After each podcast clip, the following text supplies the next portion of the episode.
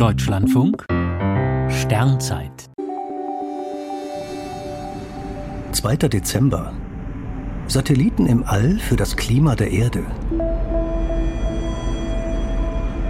In Dubai findet derzeit die UN-Klimakonferenz statt. Grundlage der Verhandlungen sind Umweltdaten, die zu einem großen Teil von mehr als 500 Erdbeobachtungssatelliten stammen, die unseren Planeten umkreisen.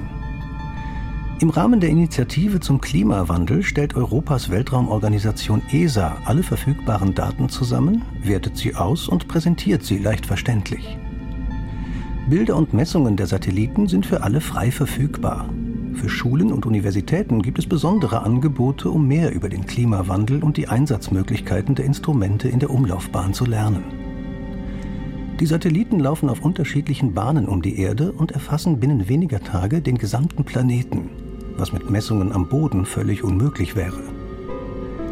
Die Daten aus dem All zeigen, wie die Eisschichten in den Polargebieten und Gletscher in den Bergen immer kleiner werden, wie viel Schadstoffe es in der Atmosphäre gibt, wie das Wasser in den Ozeanen immer wärmer wird und der Meeresspiegel ansteigt, wo sich die Wüsten ausdehnen und Regenwälder gerodet werden.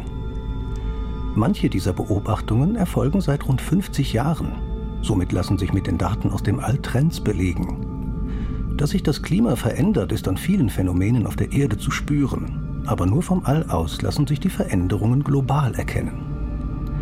Satelliten können den Klimawandel nicht stoppen, aber mit Hilfe ihrer Daten ließen sich die richtigen Entscheidungen treffen, um das weitere Aufheizen der Erde aufzuhalten.